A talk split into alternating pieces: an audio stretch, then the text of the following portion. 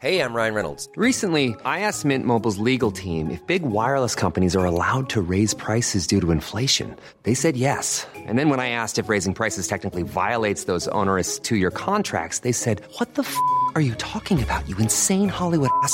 So to recap, we're cutting the price of Mint Unlimited from $30 a month to just $15 a month. Give it a try at mintmobile.com slash switch. $45 upfront for three months plus taxes and fees. Promo rate for new customers for limited time. Unlimited more than 40 gigabytes per month. Slows. Full terms at mintmobile.com.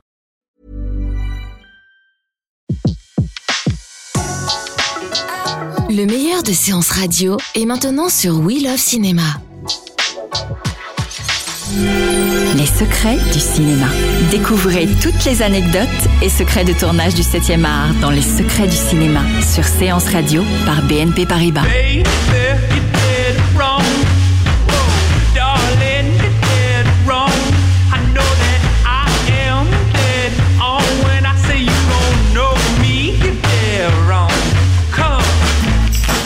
Comédie française est-elle en train de changer?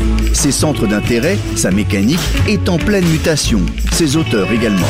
En 2014, 9 des 10 plus gros succès de l'année ont été des comédies, genre toujours boudées par les festivals et les critiques. Franck Dubosc. Je crois pas que ce soit l'envie plus de rire ou de pleurer, c'est que c'est une film plus populaire et euh, c'est la distraction, dans le vrai sens du terme, la plus, euh, peut-être la plus forte. Les deux plus gros succès de l'année ont été Qu'est-ce qu'on a fait au bon Dieu 12,3 millions d'entrées et Superchondriac avec Danny Boone 5,2 millions d'entrées, sans oublier le succès de la rentrée avec plus de 5 millions d'entrées, La famille Bélier. Question posée au réalisateur Dominique Farrugia, pourquoi les comédies françaises marchent-elles si fort? Je pense que les gens ont vraiment envie de rire, ils ont envie de se marrer et que envie de se retrouver ensemble pour rire. Et s'il y a tant de monde au cinéma l'année dernière, c'est qu'on n'a pas vécu une année géniale.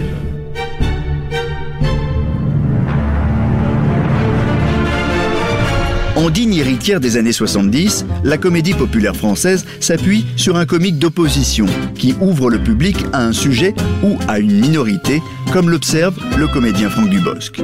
C'est arriver à faire admettre aux gens des comédies qui font admettre aux gens, même intouchables, euh, des comédies qui font admettre aux gens qu'il faut, euh, faut être un peu plus indulgent. L'ADN de la comédie à la française gravite autour des thèmes de la famille, mais aussi autour des thématiques ethniques et des enjeux contemporains. Les jeunes auteurs s'appuient donc sur ce qu'ils voient autour d'eux, mais aussi sur une longue tradition de comédie française. C'est ce qu'observe Franck Gastambide, comédien, auteur et réalisateur du succès de l'été 2012, Les Caïras. Les références, c'est des films de Weber, quoi. C'est des films de Zidi, où c'est, tu vois, c'est, c'est, c'est La Chèvre, c'est Les Compères, c'est La Grande Vadrouille, c'est Banzai. Je crois qu'en fait, la comédie française, de ce que j'en connais et de ce que j'essaye d'en faire moi, c'est un mélange de d'aller se nourrir des influences de nos anciennes comédies françaises et puis aussi aller s'intéresser à ce que font les anglo-saxons et à ce que font les américains, ce côté un peu trash, ce côté euh, voilà déjanté. Pour faire de bonnes comédies, il ne faut pas forcément des metteurs en scène ayant des années de carrière ou de gros budgets. Le film le plus rentable de 2014 a été Babysitting, comédie d'un budget de 3 millions ayant généré plus de 2 millions 300 000 tickets vendus.